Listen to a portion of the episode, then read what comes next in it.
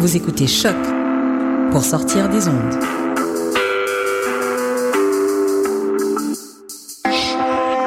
Podcast, musique, découverte. Sur choc.ca.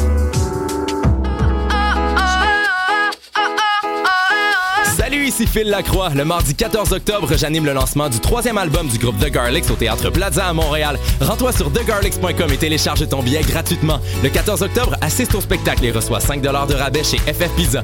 De quoi te payer une bonne pizza. Je t'invite donc à vivre l'expérience The Garlics le mardi 14 octobre au Théâtre Plaza. La vie est trop courte, j'ai la vie sans aucun doute. Pour sa 43e édition, le Festival du Nouveau Cinéma de Montréal accueille plus de 300 films de 55 pays. Du 8 au 19 octobre 2014, le cinéma à son meilleur vous attend. Venez découvrir pendant 11 jours des courts et longs métrages de créateurs québécois, canadiens et étrangers.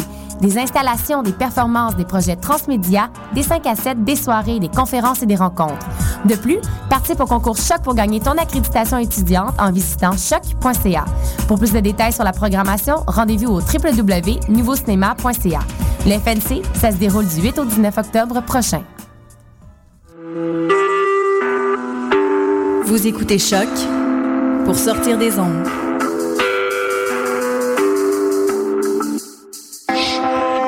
Podcast, musique, découverte.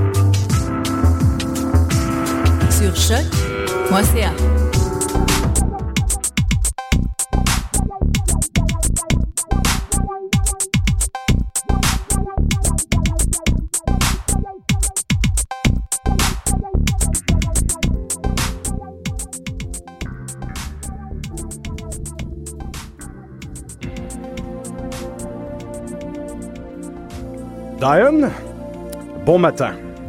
C'est un magnifique jour d'automne aujourd'hui à l'extérieur, si ce n'est que c'est un peu frisquet.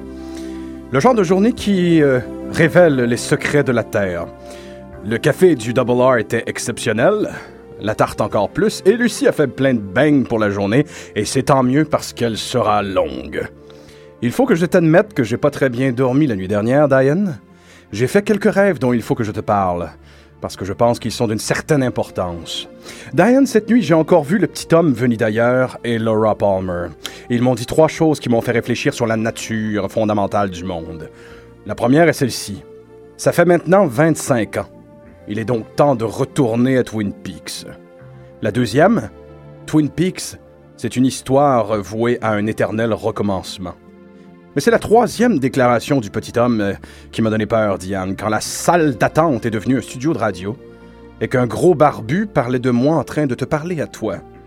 Diane, les lèvres du gros barbu ne bougeaient même pas, mais j'entendais néanmoins sa voix qui disait Bienvenue à Pop en Stock. Pop en Stock, c'est l'extension de la revue numérique portant le même nom unique en son genre sur les internets francophones. C'est un ouvroir de théorie culturelle et un espace de vulgarisation pour les études les plus pointues portant sur la pop, tout domaine de fiction pop- populaire contempor- contemporaine confondue, cinéma, bande dessinée, cyberculture. Bientôt, je ne la ferai qu'en un seul souffle.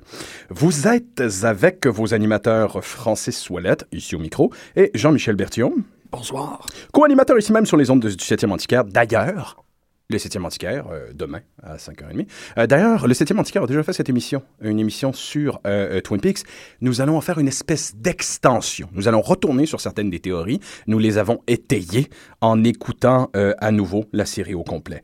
Donc, pour célébrer les 25 ans d'existence de la plus unique des séries télé et du coffret exceptionnel supervisé par Lynch lui-même qui vient de sortir le mois dernier, nous avons d'autant exceptionnels individus en studio en la personne de Laurent Lafrenière. Bonjour. Laurent, euh, qui est sapé, cosplay style, d'un habit d'étudiante de, de, de, de Twin Peaks High. C'est magnifique. Elle a amené des, elle a amené des bangs d'ailleurs. Et tel que notre deuxième magnifique invité, Guillaume Couture, l'a dit, Hey. il y avait un seul bang avec les designs effrayants dessus du Black Lodge. Personne ne l'a mangé. Et nous sommes, bien sûr, avec, et il le fallait, c'était, c'était obligatoire, Léa Océran. Bonjour. C'est comme l'équipe parfaite pour plonger euh, directement dans le vif du sujet. Content de vous avoir avec nous d'emblée, euh, les popeux, euh, si je peux me permettre, parce que Pop en Stock a aujourd'hui un an. Ça fait un an que l'émission roule, Je, donc te- je te- je tenais pas le compte. Superbe. ça fait un an qu'on existe, donc merci d'avoir été des nôtres durant cette magnifique année. Par ailleurs, je tiens à rappeler, pour la plug et honter, à tout le monde, que Pop en Stock, c'est aussi désormais des magnifiques livres édités par les éditions Ta mère en librairie actuellement, dont le deuxième parle justement de séries télé. Il y a, des liens, n'est-ce pas? Donc, commençons. Petit frisson. Laura Palmer annonçait à l'époque à, à l'agent Cooper qu'il se reverrait dans 25 ans, au sein même du show.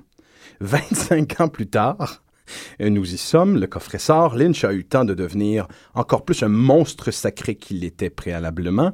Twin Peaks a eu le temps de devenir un phénomène culte au plus pur sens du terme culte, mais surtout le visage consensuel ou pas de la télé a complètement changé en 25 ans. Que, à un tel point, en fait, que les séries télé et le succès qu'elles connaissent dépassent absolument toutes les attentes des networks eux-mêmes, euh, que le terme binge watching n'a absolument plus de connotation dérogatoire. C'est même le titre d'une revue euh, sur, le, sur la, série télé, ce n'est pas peu dire. Et aucune, et d'aucun pourrait argumenter le fait que l'ombre, la terrible grand nombre de Twin Peaks, euh, est plus que jamais présente dans la télévision. Il y a beaucoup de projets de télé contemporaines euh, qui, qui se répondent de cette série-là. Même lorsqu'ils tentent essentiellement de s'en dissocier, on retrouve quelque chose de la signature de Twin Peaks. Ça va de Twilight Zone qui s'est euh, qui s'est amalgamé à Twin Peaks pour donner rien d'autre que X-Files. X-Files, ce n'est que ça, à mon avis. C'est une, conjonction en- entre Twilight Zone et euh, Twin Peaks. Tout un pan de la télé contemporaine se répond de Twin Peaks, qu'on le veuille ou non. Euh, True Detective, on en a parlé ici même à l'émission de Pizzolato et Fukunaga, proposait l'an dernier un projet qui a été moult fois comparé dans les médias à Twin Peaks, euh, qu'on le veuille ou non, euh, même si la série de Snow et Lynch, au niveau du contenu, avait une certaine... Frost. Fr- ah, Excuse. euh, Frost. Hein? Mais c'est dans le même champ Ah. lexical. Snow. Ben, c'est que sinon, Ouais. ça serait pas X-Files, en fait. Attends, c'est parce que c'est la musique. Oui. Ouais. C'est la musique. La musique, est- Ouais. la musique Ouais. est de Mark Snow. Ouais. Ah, c'est là, c'est pour ça que je me suis trompé. Ah, non, donc, tout ça pour dire que même si au niveau du euh, contenu dans True Detective, euh, on a en filigrane des choses qui se ressemblent beaucoup, évidemment. On a une seule et unique victime, une enquête avec deux individus sur le terrain qui prend le temps d'une saison au complet, euh, un backdrop vaguement mystique où l'est-il ou l'est-il pas? On le saura probablement jamais. Euh, on est dans un milieu rural. Euh, il y a des similitudes très fortes entre les deux, mais ce qui est plus intéressant encore, c'est que derrière True Detective, il y a une vision très nette, très déterminée de faire de la série télé d'auteur façon cinéma. Huit épisodes, huit ou neuf, je m'en souviens plus. Huit ou neuf, neuf? Huit. Huit épisodes euh, supervisés par un seul auteur, donc un seul scénariste, et un seul réalisateur, comme un film. Donc déjà, c'est une approche qu'on voyait pas beaucoup. Donc déjà, le transfuge du cinéma vers la série télé, d'une toute autre façon, euh, se fait sentir dans True Detective bien au-delà de, des thèmes qui ressemblent à ceux de Twin Peaks, même si euh, c'est pas le premier grand cinéaste qui va jouer avec le médium de la télévision. Mais cette année, en France, la série Petit Quinquin, Petit Quinquin de Bruno Dumont, personne ne personne l'a vu venir celle-là, c'était absolument improbable. Bruno Dumont fait une série de télé policière humoristique. Presque tout le monde en France euh, appelle la série le, Twin Peaks ch'ti. Bruno Dumont, qui n'a jamais vu Twin Peaks, envoie chier tout le monde. Il est absolument pas d'accord, mais qu'on le veuille ou non, il y a des fortes similitudes. C'est un projet de réalisateur qui se met à faire de la télé sans aucune forme de compromis, euh, quitte à ce que ça soit parfois euh, obscur et difficile à suivre. D'ailleurs, on est les distributeurs à Fun Film de Petit Quinquin. Et je vous dis ça purement simplement parce qu'il va jouer le 19 octobre prochain dans son intégralité à 16h dans le contexte du FNC. En fait, euh, juste pour savoir, Petit Quinquin, est-ce que c'est un, un téléfilm ou un film? Ça a été présenté autant comme une série télé qu'un C'est vraiment une film? série télé. C'est une C'est série, une série télé de quatre épisodes, mais que Bruno Dumont fait euh, avec une méthode cinématographique, euh, mais en la présentant. Ce qui est drôle, c'est que Bruno Dumont, quand même, sans se présenter comme le révolutionnaire de la télévision, le fait un peu en disant que il fallait commencer, que les grands cinéastes commencent à faire du cinéma de sorte à ce qu'on la laisse pas à, à faire de la télé, de sorte à ce qu'on la laisse pas dans les mains de tâcherons. Ça, c'est- vraiment un mot de la part d'un gars qui en a probablement pas regardé beaucoup ces dernières années, qui s'est pas tapé The Wire et les grands canons. Mais bon, c'est pas grave. En France, la grande télévision est encore en balbutiement, bien qu'il y ait énormément de choses fabuleuses qui sortent de la télé française en ce moment, tout de même. Donc, plus que jamais, on a droit à des réalisateurs de télé qui pensent en cinéastes, des, cinéastes qui défroquent pour faire de la télé, mais surtout du monde qui propose un processus de déconstruction des codes de la télé. Ce que Twin Peaks a fait en premier, ne serait-ce qu'en euh, épousant et en acceptant de, de se moquer, d'hommager de, de, se rapproprier les codes du soap opera. On a tendance beaucoup à oublier cet aspect-là de Twin Peaks. C'est parfois un immense soap assumé qui fait salut à un des, un, un des genres américains les plus importants de, de l'histoire de la culture. Ben, simplement en mentionnant, en fait, euh, Invitation to Love, le soap dans le soap, c'est assez... Le soap euh... dans ouais. le soap. Inception savonneux. oh! ça rentre plus loin, c'est ça. ça nettoie plus creux. Donc, Invitation to Love, ça, ouais. je pense qu'il va vraiment falloir qu'on en reparle dans l'émission. On n'a pas le choix. Mm -hmm. Donc, Lynch et Frost, merci beaucoup, Laurent, ont été les premiers, en quelque part, qu'on le veuille non, à faire ça à leur façon. Pas surprenant quand on sait que Lynch voulait depuis une couple d'années faire un projet sur Marilyn Monroe, qu'il aurait appelé Goddess, fort probablement en, série télé. Ça n'a pas fonctionné. Et là, tout ça s'est scindé pour devenir un mishmash d'informations.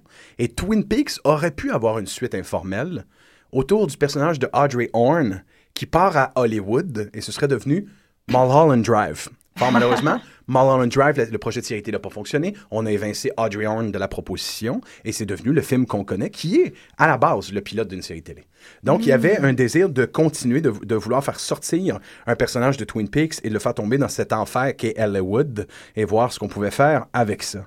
Parce que c'est quand même très peu mentionné, mais c'est parce qu'après Twin Peaks, David Lynch a aussi fait une autre télésérie oui, qui le a monde duré en... trois épisodes. Je pense qu'il y a très peu de personnes qui l'ont vu, à part des aficionados pointus de Lynch. Moi, c'est mon cas. Disponible sur YouTube. En fait, c'est une sitcom qui avait été proposée à la chaîne ABC euh, l'année d'après, je pense 92. Euh, ils ont seulement présenté trois épisodes sur sept. Il y, avait un, il y avait un total de sept épisodes qui avaient été tournés, puis ils ont coupé ça immédiatement. Je pense que le seul acteur qui revient, c'est Miguel Ferrer. Okay. À Jean Rosenfield? Euh, Jean Rosenfield, merci beaucoup.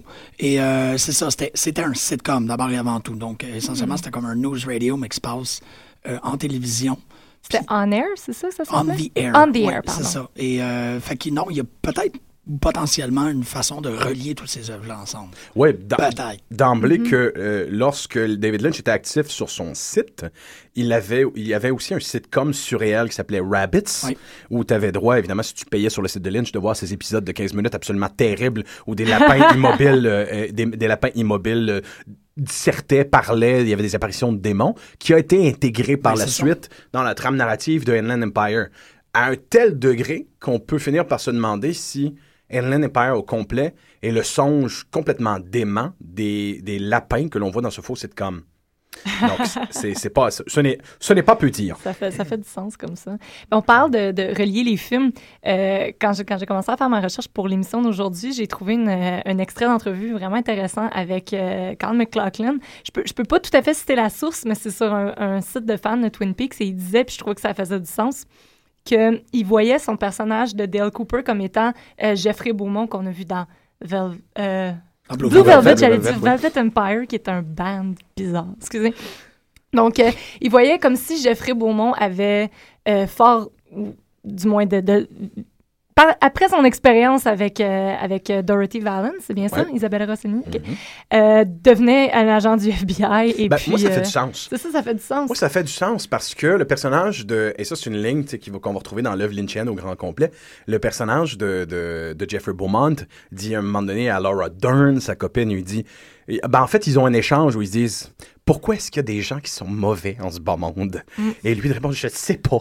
Mais on voit que le, le personnage a besoin d'aller au fond des choses et d'élucider un peu la question du mal. Fait que c'est, pour moi, ça a du sens que Jeffrey Beaumont laisse tout derrière, s'engage dans le FBI, change de fucking nom et décide du jour au, et décide du jour au lendemain d'aller au fond des choses, d'élucider le, le problème épineux et philosophique du mal. Et dans cette logique-là, euh, atteindra un niveau d'immortalité où il survivra sur une autre planète, sera euh, appelé d'être le... Le, Le le-. Mais, Exactement. mais c'est ça, c'est pour ça qu'il change de nom, c'est que son nom peut tuer des gens, en fait.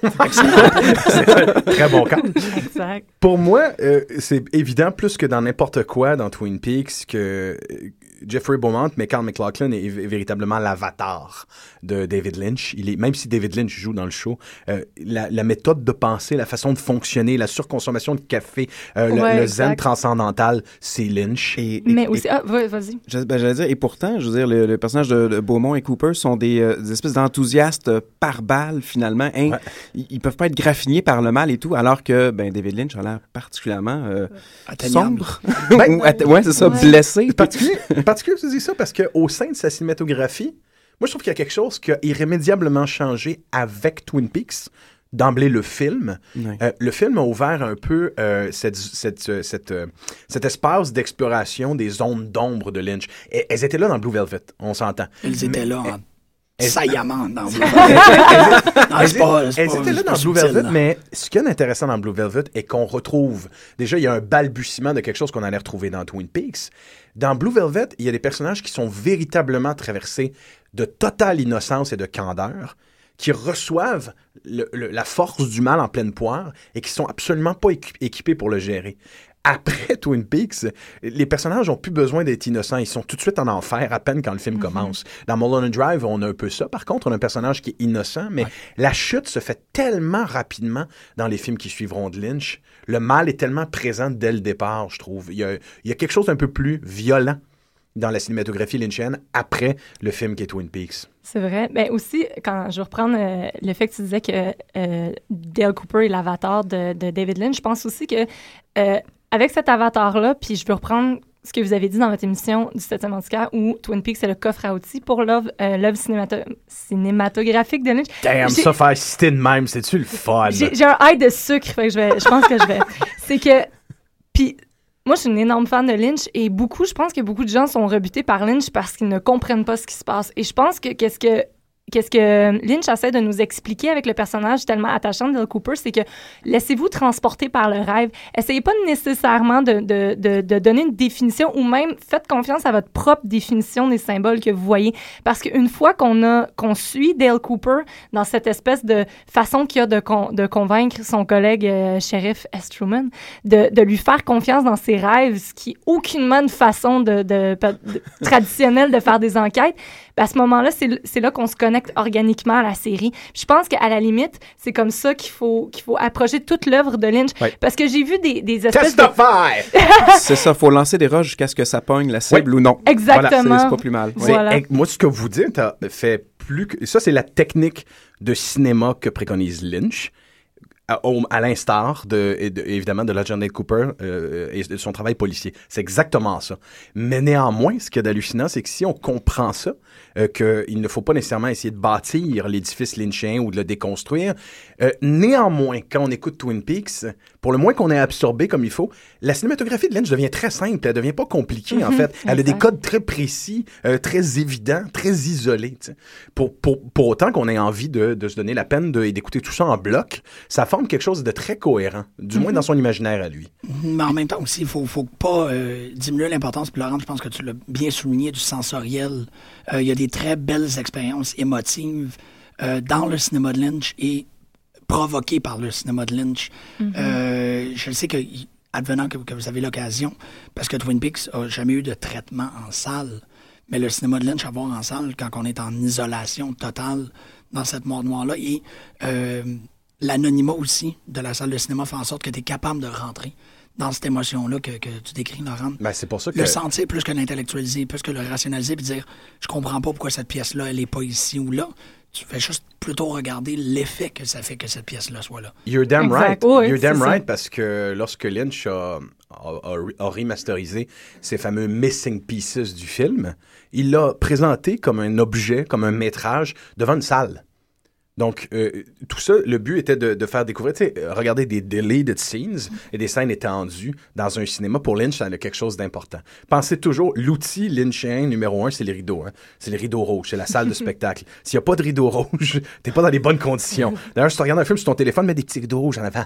Il y a des chances que ça fasse plaisir. Ah non, non, non, il va Non, il dire rien You're a fucking idiot. Ça, c'est d'autant plus drôle qu'à l'époque de Blue Velvet, Lynch était incapable de dire un vilain mot.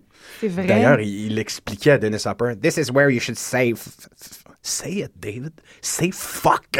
À l'époque, Lynch était incapable de dire des vilains mots. Fait que l'entendre dire comme ça au télé. Don't watch fucking movies, fucking movies on your fucking phone, c'est un peu surprenant. Get real! Get real! Puis il dit vraiment comme son personnage de Gordon Cole, il, il lève la voix comme si on l'entendait pas comme du monde quand il justement euh, critique le fait de regarder des, des vidéos sur son, euh, sur son iPhone. Mais c'est que- Inland Empire, c'est vrai que côté télé, je pense que la- euh, côté visuel, les prises de vue se je pense qu'il a fait un bon compromis euh, pour une expérience télé qui est presque cinématographique, mais en même temps, comme, En- comme dit, en respectant les, euh, les codes des sauts pour les prises de vue et tout. Donc, c'est vraiment euh, visuellement aussi très réussi. C'est particulier parce qu'on dirait que Lynch, qui s'est dissocié du cinéma depuis une dizaine d'années, plus même, a trouvé un vrai espace de liberté avec un projet télévisuel, y compris avec les contraintes que la télé demandait. Euh, par exemple, on a tendance à penser que le projet au complet de Twin Peaks a été géré d'entrée de jeu par, euh, par Lynch, mais c'est quand même pas non plus le cas. Les épisodes les plus forts de Twin Peaks sont de lui, de, Twi- de Twin Peaks, de Twin Peaks sont de lui, mais qu'on le veuille ou non, euh, vers la, la proverbiale troisième saison, parce que dans le fond, la deuxième saison est vraiment nettement coupée au centre et les enjeux sont complètement différents à partir du, de la seconde tranche, la deuxième saison. Euh, c'est intéressant de voir des réalisateurs qui se dissocient du travail de Lynch, qui est complètement débordé à cette époque-là à faire Wild at Heart, Sailor, Sailor and Lula, pour ceux qui, Ah euh, ouais, qui il connaissent. faisait ça en même temps. ça en même temps. Donc, oh my God! lui, à partir de ce moment-là, il se dissocie un peu de Twin Peaks. Et ce que tu c'est des gens qui sont comme, mais on n'oserait jamais même effleurer ton génie. Qu'est-ce qu'on qu'est-ce qu'on va faire, Lynch? Que là, c'est intéressant de voir des gens qui essaient de s'approprier une certaine vision de l'onirique et de l'étrangeté à la Lynch et de voir ce que ça donne. Conséquemment, si on retire le, le génie des épisodes Lynchian et des épisodes Frostian aussi, c'est quand même un travail à deux fois. Moi, j'adore la troisième saison, mais c'est un objet complètement différent. Pour moi, c'est comme écouter le cœur à ses raisons. On est dans un pastiche très aigu du soap opera, encore plus que, de- que, que la saison précédente et euh, la demi-deuxième saison. Donc, moi, il n'y a rien dans, dans Twin Peaks qui est mauvais. Même cette, euh, cette espèce de déconstruction des codes soap opera de la fin est bonne. Il y a quand même un espace d'expression de liberté quand on considère l'époque à laquelle cette série-là a été faite. Là.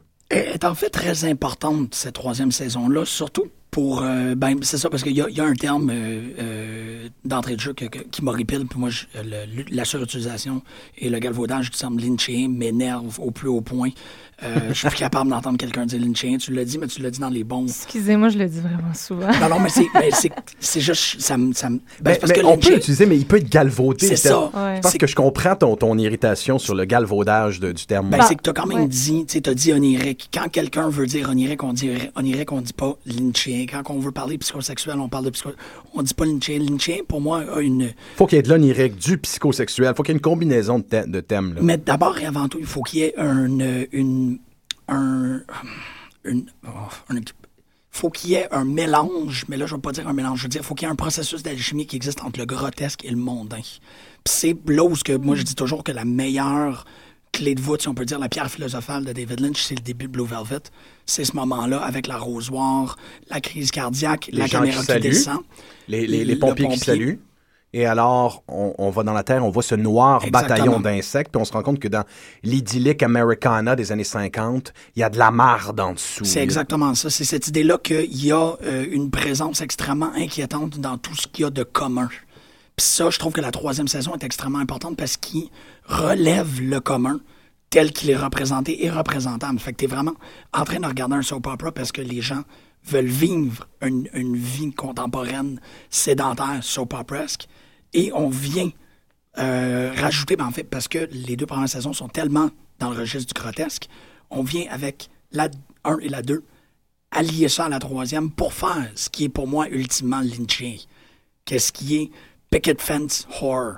faut que ça soit ça. L'onirique, ben ça c'est autre chose. Le fond, tu es en train de suggérer que les gens qui ont travaillé sur la troisième saison, c'était leur travail d'analyse de ce que c'est un vrai thème lynchien. J'ai l'impression, parce que c'est s'il faut qu'on s'il faut qu'on imite, s'il faut qu'on essaye, et non pas de remplacer le maître, mais si on doit euh, faire les marionnettistes pour le maître, il faut qu'on soit plus gros parce qu'on n'a pas la sensibilité de ce homme-là.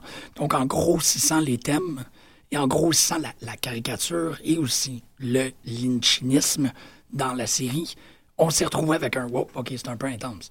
On s'est retrouvé avec un tu sais, une grosse gorgée sucrée euh, de- d'une traite. On s'est retrouvé. Essentiellement, on peut utiliser la métaphore du café. Le, le sucre, le plus qu'on l'applique, le plus qu'il se, se, se crée une base dans le fond. Quand tu es rendu au fond de ton café, donc quand tu es rendu à la troisième saison, ton café il est crissement sucré. Ben, ah, c'est une, c'est une métaphore absolument géniale. Jim. Jim? Je parle en parabole. Nice goddamn fucking metaphor there. Mais j'ajouterais juste une affaire à ce que tu viens de dire, puis ça permet de, de- d'avancer en, en fait dans la réflexion. Ce que tu viens de dire, je trouve vraiment ça intéressant. Quand tu regardes la troisième saison, euh, il y a deux éléments qui sont euh, cruellement manquants. euh, qu'on retrouvait chez Lynch, c'est-à-dire la possibilité d'effrayer profondément avec l'inquiétante étrangeté et le banal. Tantôt, tu appelais ça le démon de la banalité. C'est un, un- un- c'est un démon qui apparaît souvent dans l'univers de Lynch. T'as pas ça dans la proverbiale troisième saison. Faut pas oublier aussi euh, tout le network, euh, les- le poste de télévision qui a joué avec la case horaire à cause euh. Ah de oui, la vrai, guerre du Golfe. Puis aussi, j'ai lu aujourd'hui, il semblerait que euh, les acteurs avaient aussi pas mal leur mot à dire parce que Lara Flynn Boyle, donc Donna, sortait avec Carl McLaughlin. Puis on voulait pas de ça à l'écran. On voulait pas de ça à l'écran. Non, hein. c'est ça. Et elle aurait demandé, je sais pas si c'est vrai, je pense que c'est confirmé par Mark Frost, si vous pouvez m'aider. je- Ça, c'est du patinage.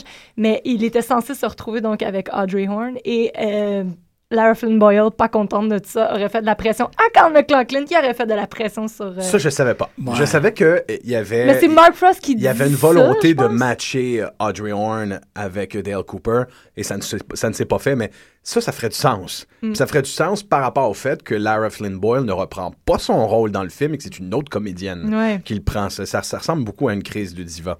Euh, D'ailleurs, avez-vous vu de quoi elle a l'air, la pauvre aujourd'hui?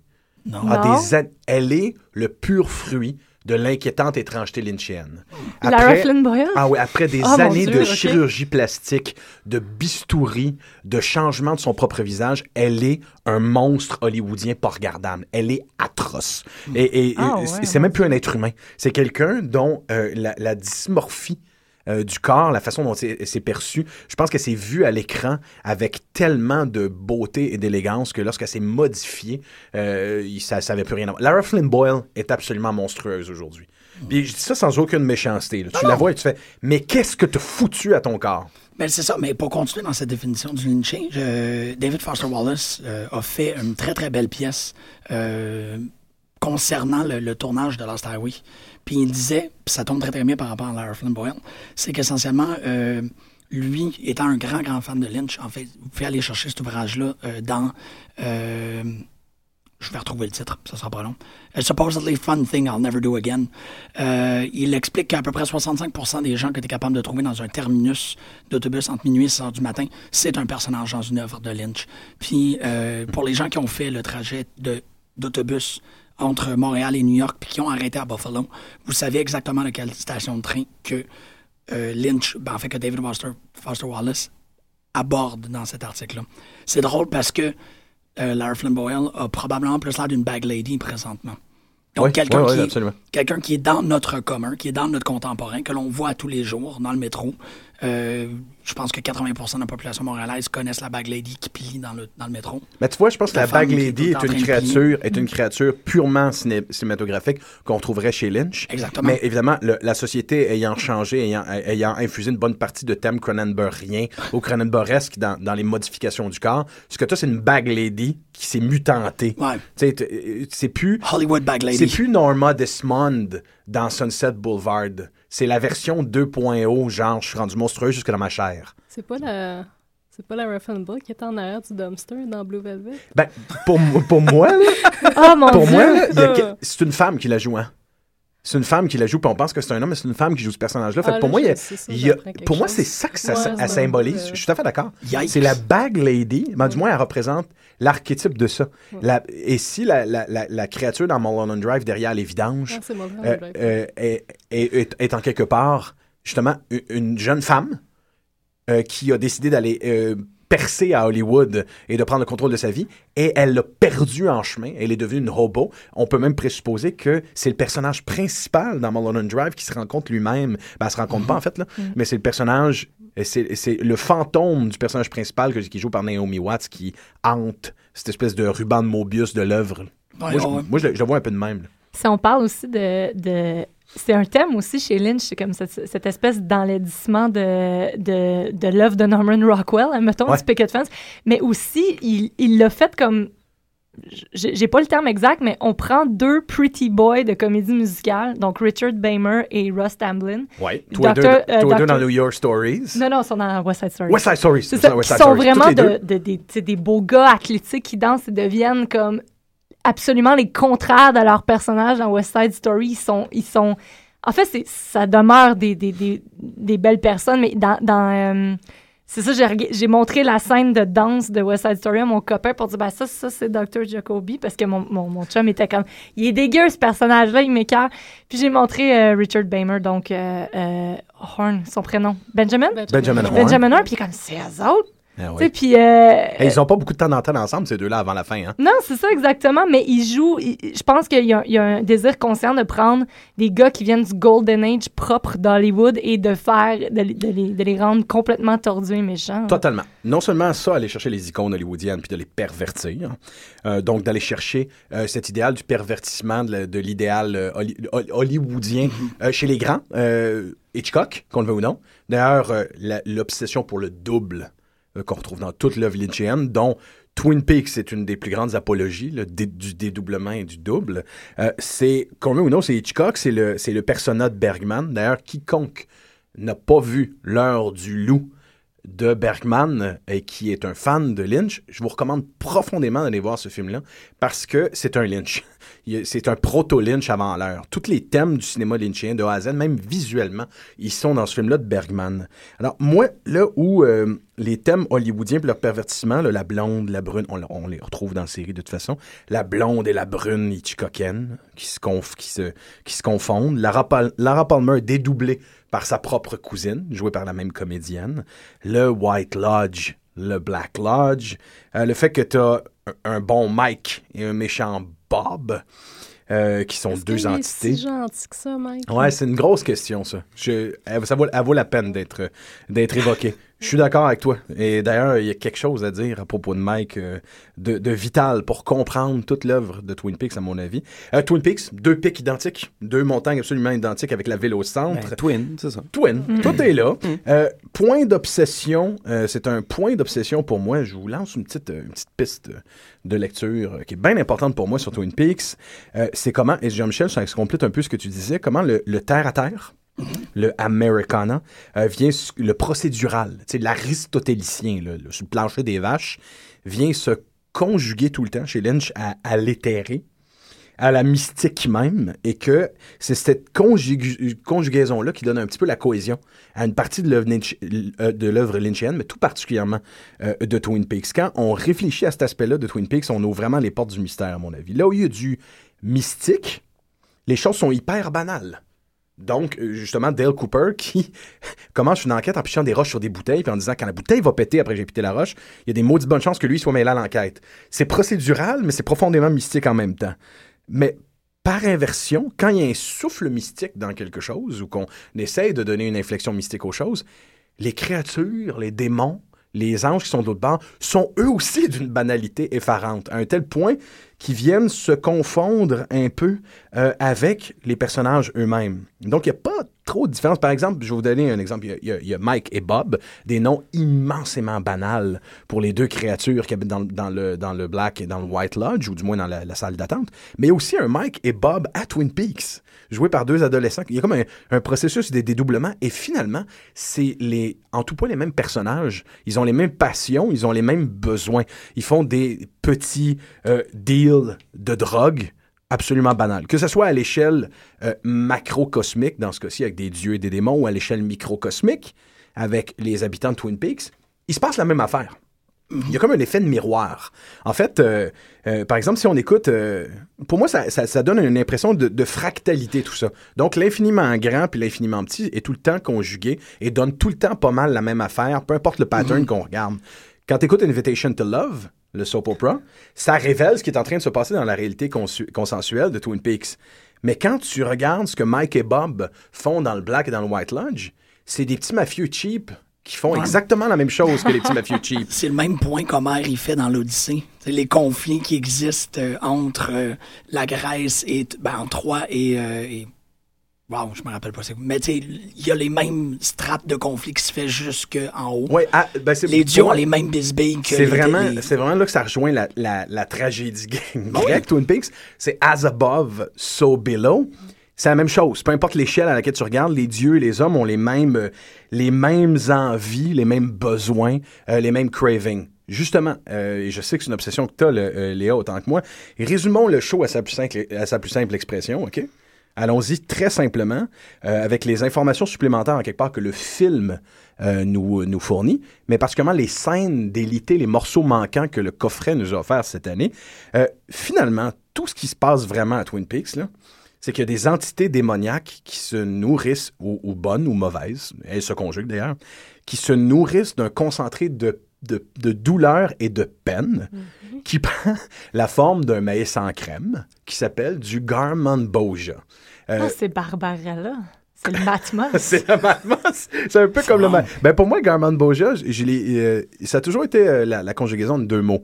Euh, garbage, donc d'un côté la, la saleté, le dégoûtant, et euh, ambrosia, c'est de l'ambroisie, c'est de la nourriture des dieux. Les dieux, encore. Donc moi, le, le, le en quelque part, c'est, c'est la nourriture de Dieu qui est de la vidange. tu sais.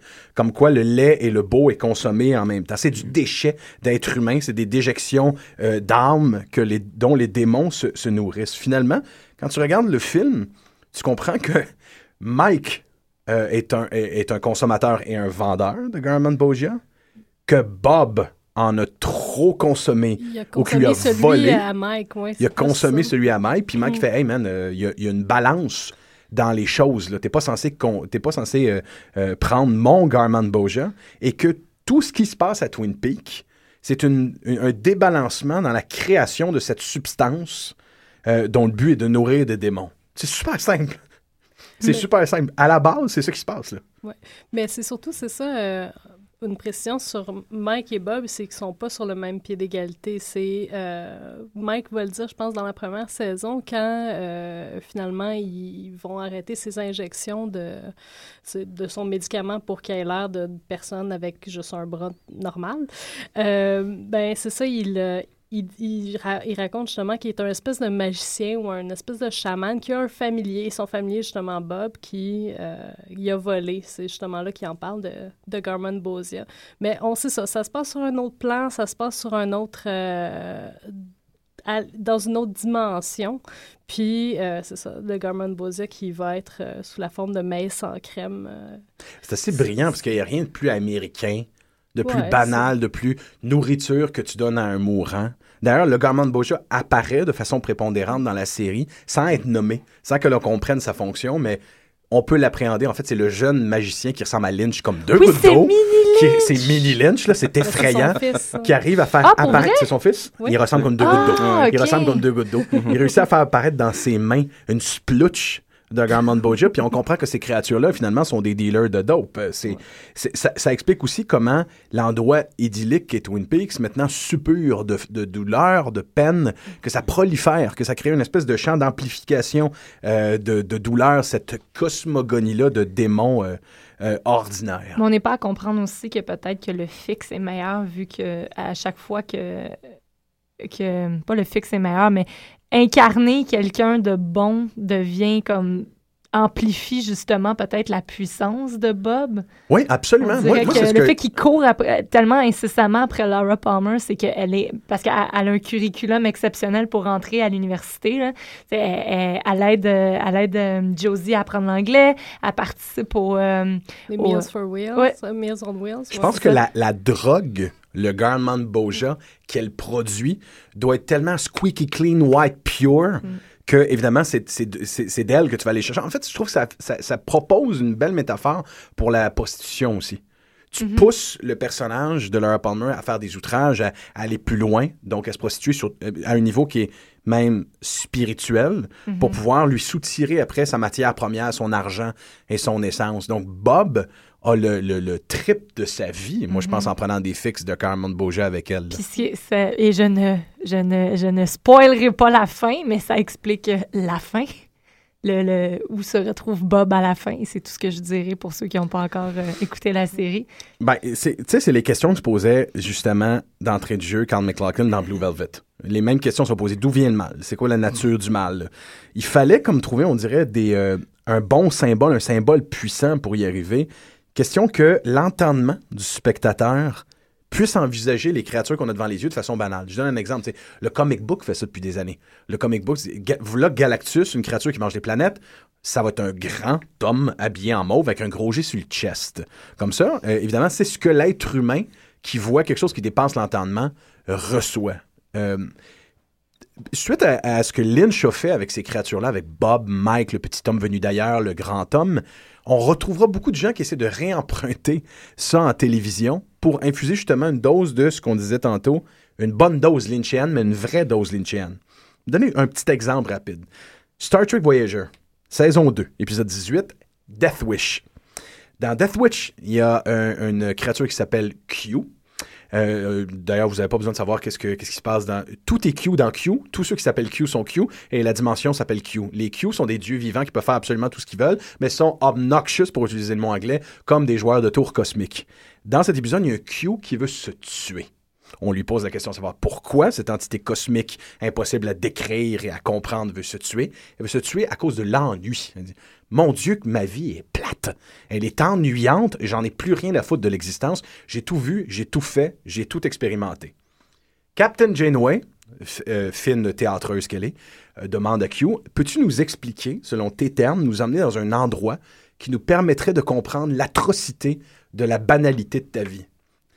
Et la scène, c'est un hommage à Lynch. C'est un shack sur le bord de l'autoroute avec des picket fence où des gens qui sourient béatement en regardant dans le vide se bercent. Un vieux monsieur lit un journal sur lequel c'est écrit Old. Une jeune fille euh, lit un journal sur lequel c'est écrit, New. Il y a un pinball machine, puis un scarecrow. Donc, euh, le cue de dire Moi, j'ai lu, j'ai lu Old, j'ai lu New, j'ai joué au pinball machine, qui, est d'ailleurs très clairement le cosmos. Il y a des petites planètes dans la machine. Euh, il a joué au pinball machine et il a même fait l'épouvantail. Une fois que tu as fait ça 22 fois, ça devient tellement épeurant. Ce quotidien, ce banal-là. Il y a même un son badalamantien dans la scène. Comme quoi, il y a. C'est devenu l'estampille, même en télévision, de comment tu convies l'étrangeté, la banalité, mais aussi une idée insaisissable, cosmique, grosse. euh, Ben, c'est de là que j'allais avec l'idée du démon de la banalité. C'est cette idée-là que pour tous les gens euh, qui ont vécu, par exemple, en région, qui ont vécu dans un, dans un village, dans un patelin, ou qui ont vécu loin de tous leurs grands centres d'intérêt, chose qui est extrêmement commune aux États-Unis vers les fin des années 80, début des années 90, tout le poste gagné, ainsi de suite. Euh, ce sentiment-là de l'ennui dans la banalité qui mène au démoniaque, c'est qui mène au grotesque plutôt qu'au démoniaque, parce que ces forces-là ne sont jamais atteintes une par l'autre, ils sont juste en cohabitation. C'est drôle parce que je pensais à pourquoi est-ce que Laura Palmer, elle est morte? Ben, c'est fondamentalement parce que Laura Palmer devait quitter Twin Peaks. Elle avait, comme tu le disais bien, Laurent en avait parlé de son CV, il fallait qu'elle s'en aille. Elle ne pouvait plus s'épanouir dans ce lieu-là. Il fallait qu'elle quitte. Il fallait qu'elle aille faire autre chose. C'est conséquent ce que tu dis avec le projet de la série de Mulholland Drive, où Audrey Horne était traversée les mêmes envies. Oui. Faut que je m'en aille pour devenir une comédienne à Hollywood. C'est ça, tout ce que j'avais à voir dans, cette, dans ce village-là, je l'ai vu. Et si je continue à vivre ici, dans cette banalité-là, dans ce mondain, dans ce sédentarisme-là, je ne pourrai plus m'épanouir. Et là, je vais tomber dans qu'est-ce qui est plus le grotesque, donc la prostitution et euh, tous les autres grands euh, péchés qu'elle a commis. C'est essentiellement la dynamique qui mène à la déchéance de Laura Palmer, c'est le fait qu'elle n'a pas quitté au bon moment. Je pense que c'est aussi une espèce de parcours inversé qui se fait avec Dale Cooper. Dale Cooper est un homme d'exception. C'est un homme qui est capable de comprendre le cosmos de manière à ce que l'univers lui parle et l'interpelle de façon très claire. Et il va être engagé par le, par le FBI probablement à cause de ça. Parce qu'il est capable de discerner un message que les gens ne voient pas. C'est, sans contredit, un homme d'exception. D'être pris dans le démon de la banalité qui est Twin Peaks, donc de se faire charmer et séduire par la tarte, par le café, par les belles mœurs. Par des belles choses, par des ça. belles petites choses. Les belles mœurs Ouais. innocentes et tout. Comme le beigne de tantôt qu'on n'a pas voulu manger. Exactement. C'est qu'il il arrive et tranquillement, il se fera dépouiller de son exception jusqu'à ce que arrive la finale, la conclusion qu'on a décidé qu'on révélerait pas. Donc, il y a cette idée-là d'un encre, pas un encre noir, mais comme un encre comme de vaisseau, de, un encre marin, un anchor, qui vient te caler dans le sol et détruire toute forme d'exception.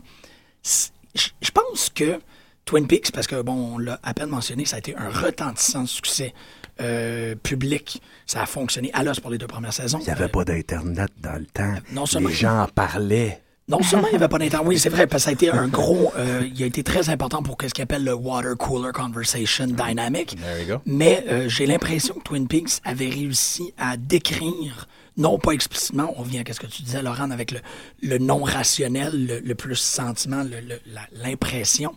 Il avait réussi à saisir cette- ce sentiment-là et ce mal de vivre-là, le miasme dans la banalité que Mentionnons. tous les gens vivaient. Pendant la troisième saison, je, je vous relis, OK? Pendant la troisième saison, moi, je, je- au niveau de l'histoire, j'avais j'avais pas noté cette information-là. La troisième saison, c'est la guerre du Golfe. Les États-Unis se remettent forcément, gravement en question. Et un des enjeux euh, de la troisième saison, c'est le personnage de Horn qui doit traiter, selon un psychodrame très complexe, la victoire euh, du Sud pendant la guerre de la sécession. Il y a comme, il y a comme un, un terrain de guerre miné, mais mimé en même temps par le personnage.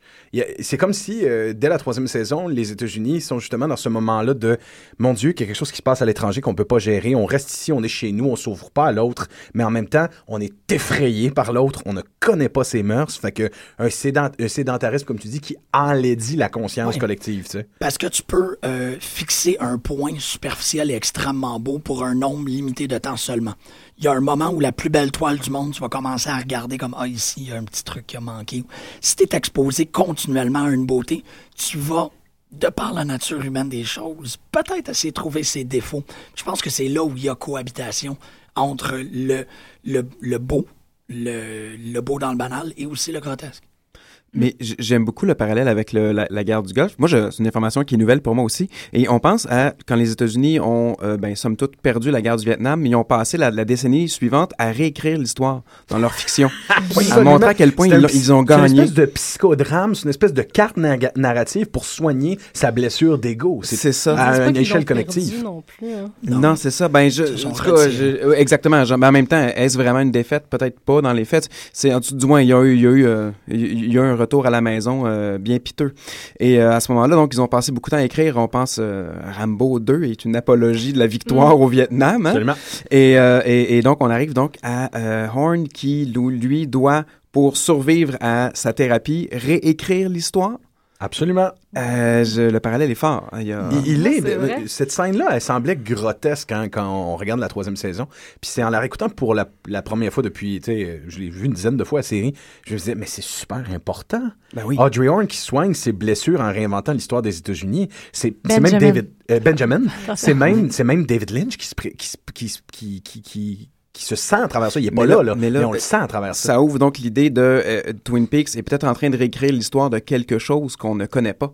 Ou Fort probablement. Et moi, mm, je vais hopper. Il n'y a pas de l'air d'avoir de lien avec ce que je veux dire. Je vais hopper 10 minutes tops sur quelque chose que j'osais pas trop, j'osais pas trop évoquer parce que je trouve l'idée un petit peu, un petit peu trop éthérée. Mais là, avec tout ce que vous venez de dire, j'ai confiance en la théorie. Euh, moi, je trouve que où le, où le mysticisme, le mal qui est soigné dans, dans le- l'espèce de mal de société euh, qui est soigné dans Twin Peaks s'incarne le plus, c'est dans une notion, comme je le disais tantôt, de fractalité. Quand on observe les détails, ils sont les mêmes, peu importe l'échelle à laquelle on regarde. Je trouve qu'il y a une, une espèce de topologie fractale autour du, euh, du personnage de Laura Palmer. De quoi tu parles? Une topographie. Je m'explique.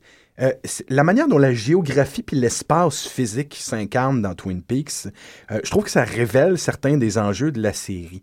Essayez de vous percevoir à partir du moment où le, le, morceau de papier de plastique qui emballe le, le- le cadavre de Laura Palmer, essayez de vous visualiser Laura Palmer comme une carte physique de, du territoire de Twin Peaks avec ses recoins les plus sombres. Euh, c'est une idée qu'on avait abordée au septième, mais on l'avait juste, euh, on l'avait abordée rapidement. Pour moi, il y a, il y a cette idée-là, essayez de, de le lire comme ça, que le corps physique de Laura Palmer, mais son âme aussi, euh, sont conjugués, sont reliés en quelque part dans une espèce de symbiose avec le territoire physique. j'ai De- vraiment envie de faire une blague de Twin Peaks. Ben, je, vais- je saute sur ta blague. Je saute sur Mais ta y, blague. il y a un resto style Hooters qui ont repris le nom dans, son, dans sa version la plus simple de filles qui ont des, qui ont des tops euh, carottés Ben, regarde. avec euh, des décolletés. Mais la- ce que tu viens de dire, ce que tu viens de dire, ce que tu viens de dire est important.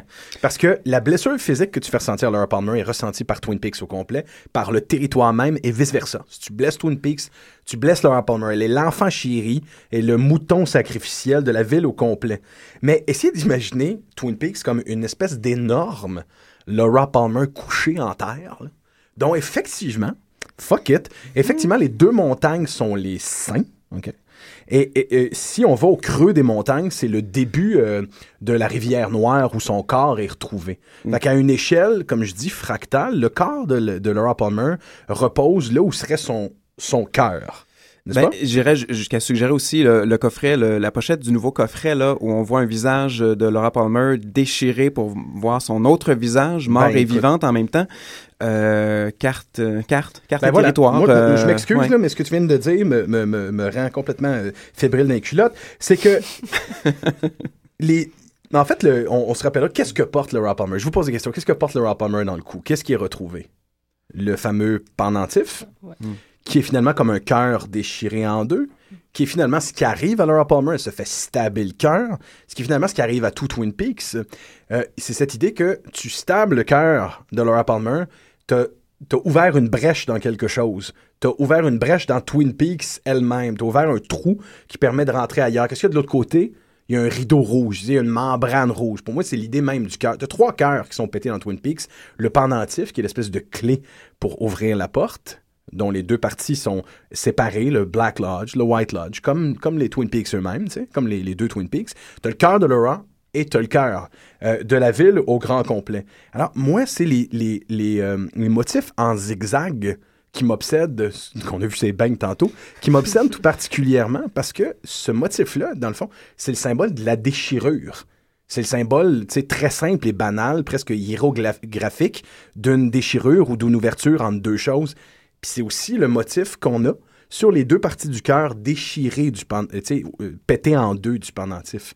Fait que C'est comme si tout avait été déchiré pour ouvrir une brèche sur quelque chose dans Twin Peaks. Moi, j'ai- j'aime cette idée-là que le paysage ressent la même affaire que Laura Palmer, finalement. Mais, mais une pourtant, carte. Cette, cette ligne-là euh, brisée euh, pourrait être vue comme un électrocardiogramme, donc quelque chose qui ne meurt jamais. Parce Quelque que chose qui meurt le jamais, Motif, ouais, le ouais. motif se répète à l'infini. Absolument. Laura Palmer est morte, mais c'est le début de la série et on va passer énormément de temps à en parler et à la voir, littéralement. Absolument d'accord avec toi. Donc elle n'est pas morte. Là. En ce sens que cette ligne-là, elle, elle est, mo- elle est pas elle est morte. juste partie Elle comme proposait jamais. Jim, c'est ça. Et ouais. tout ce qui vit dans le Black Lodge ou le White Lodge ne meurt jamais et est Mm. au-delà du temps.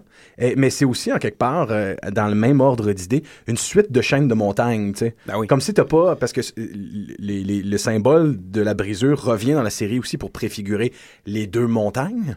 C'est comme si, finalement, il n'y a, qu'une série répliquée et éternelle de Twin Peaks et de, et de montagnes. Fait que moi, il y a quelque chose dans les symboles, la fractalité des symboles qui est con, c'est, c'est fractal, de A à Z, dans ce sens que le paysage est comme la fille, la fille est comme l'objet, l'infiniment grand dans l'infini petit. C'est là que euh, les vraies idées mystiques de, de Twin Peaks fonctionnent pour vrai. C'est là que le vrai frisson, euh, pas l'idée que tu as des démons. Les démons, je veux dire, c'est un, un gars qui a un Canadian Tux, for fuck's sake. tu sais. Il est, habillé, il est habillé en jeans, la tête aux pieds.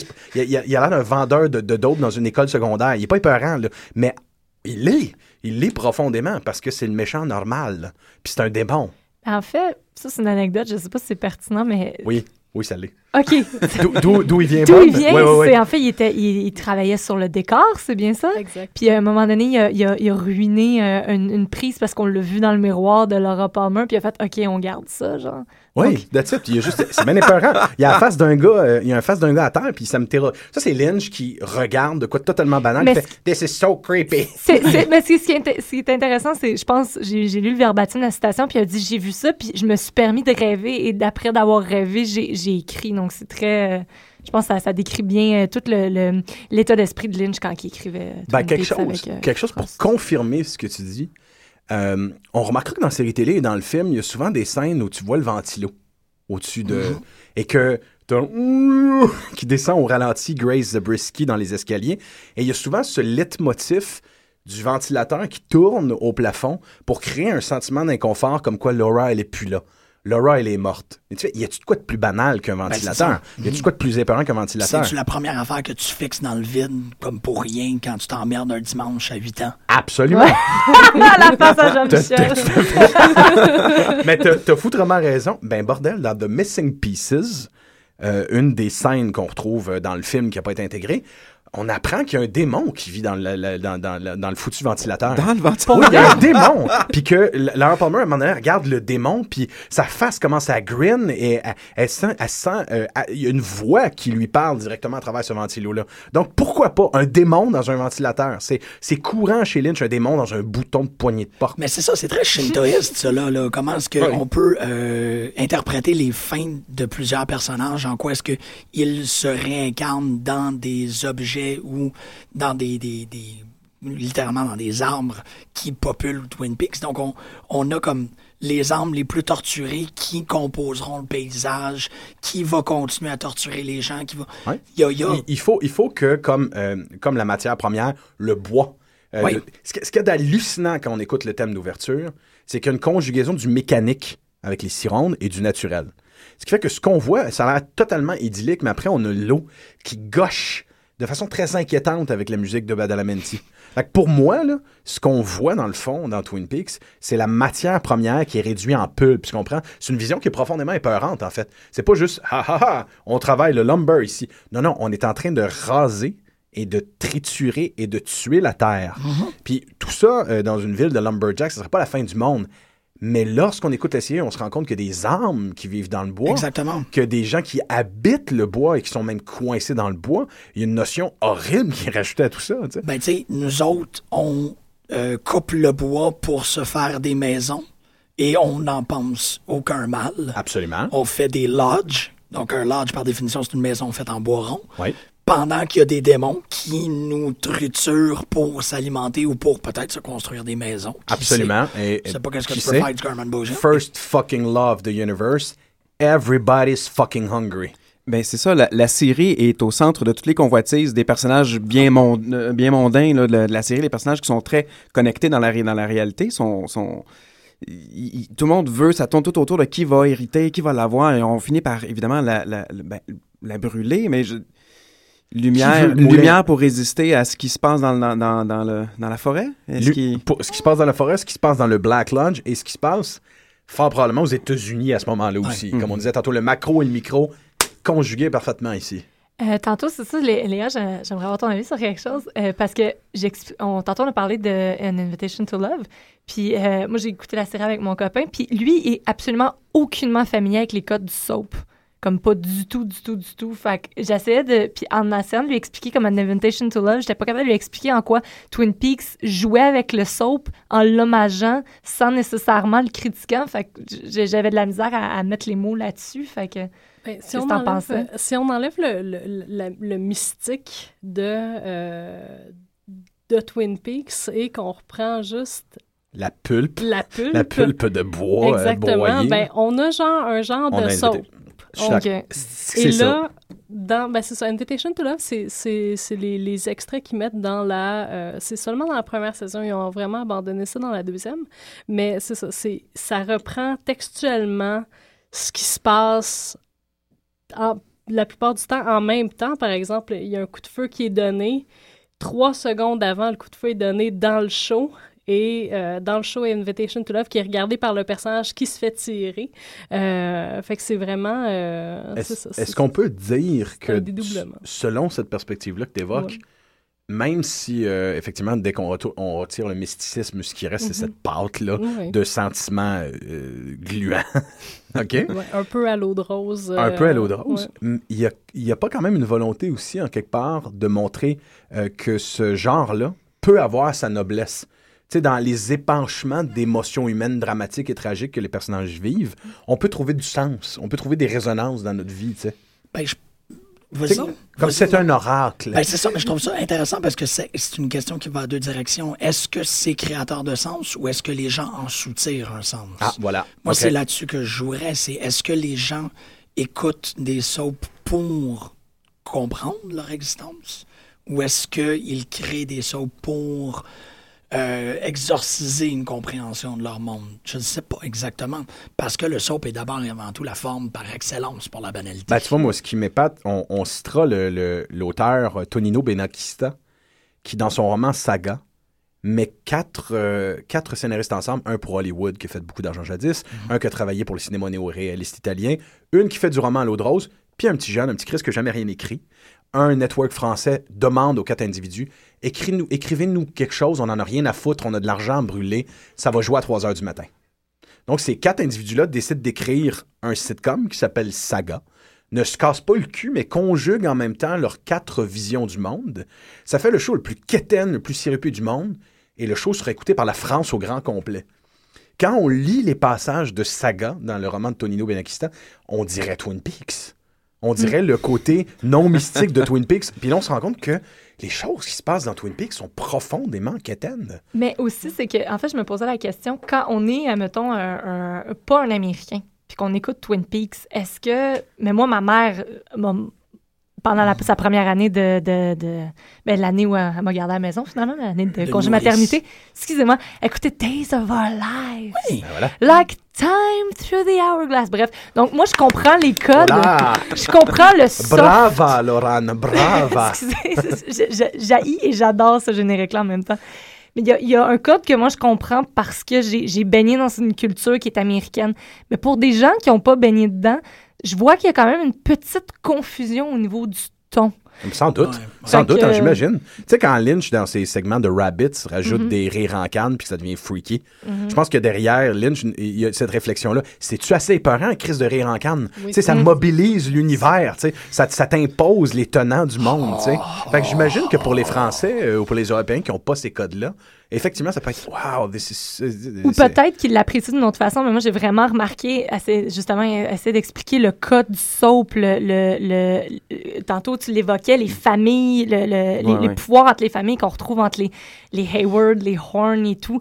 Mais euh, vraiment, euh, je pense que, en fait, Twin Peaks est de qualité, c'est irréprochable, mais le fait d'avoir vécu du soap, d'avoir consommé du soap, on est encore plus, on reconnaît peut-être un peu plus des images, des mécanismes, euh, des prises de vue. Parce qu'il y a quand même pas le traitement visuel absolu du soap qui est beaucoup qui a moins de moyens, on se le cachera pas, mais il y a, y a le... À un moment donné, justement, dernier épisode, il y a, euh, y a Andy, Deputy Andy et Lucy qui sont collés, ont leur visage collé, puis de quoi ils discutent déjà, je me rappelle pas.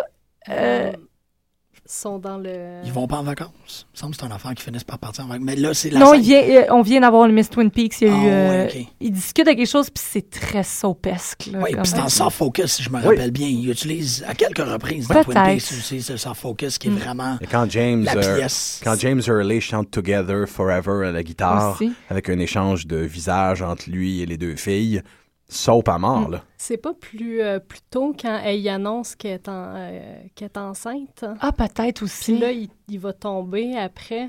Ah, peut-être, oui, c'est Ouais, ça. c'est- son- c'est possible, ouais. ça. D'ailleurs, je tiens à dire quelque chose. Tu ne peux pas faire un battement de jambes et tomber en split quand tu es enceinte. Ah. C'est tout ce Ah, que je veux c'est un très bon point. Wow, C'est un très bon point. Regardez la série pour comprendre En ce que je viens de dire. Mais c'est comme ça que je. C'est un commentaire euh, qui, qui, qui a démarré des conversations euh, plus d'une fois. Mais lorsque j'essaie de parler de la série Twin Peaks à du monde, je fais comme. Je leur dis, c'est plate, Twin Peaks, dans le fond. À la base, là, concrètement, Twin Peaks, c'est plate. Puis tu finis par voir à travers cette espèce de mur de platitude-là, des moments. Là, c'est ce que tu fais. Là, tu te frottes les poignets puis t'attends ton prochain moment mystique dans Twin Peaks. Mais essentiellement, Twin Peaks, c'est plate. C'est- Est-ce que c'est plate? très banal. Là, c'est ça, c'est que c'est banal, Ben, en fait. Ben, c'est oui. Dynastie. C'est Oui. Dynastie, c'est Dallas. Ça a toujours été, été ça en quelque Dallas, part. mais, ça, ça, ça va. Ça, non, mais- je m'excuse. Je suis désolé. Je nice. suis désolé, je, je- jamais je, n'irai là. Mais je suis d'accord avec une partie de ce que tu dis. Il y a des épisodes de Twin Peaks qui triomphent à grands coups d'ennui. Hein? Ben oui, c'est ça. C'est que ça te met dans une espèce de une transe parce que et là en 2014 euh, quand tu sais que tu peux avoir une tablette, un téléphone intelligent, accès internet pendant que tu écoutes Twin Peaks, c'est vraiment difficile de garder l'attention dans certaines scènes. Moi, moi j'ai écouté Twin Peaks pour la première fois l'année dernière puis c'était dur là. La transe du Ah, pathos, ouais? ça, je trouve ça extraordinaire Ouais. comme idée que tu peux être. Ouvrir une Tel- porte de la conscience en ennuyant quelqu'un. Oui, ou Ben d'être- trop d'émotions cheap. Tu sais, la, la répète- balloune je bouddhique c'est trop rempli de d'émotions cheap. Ouais.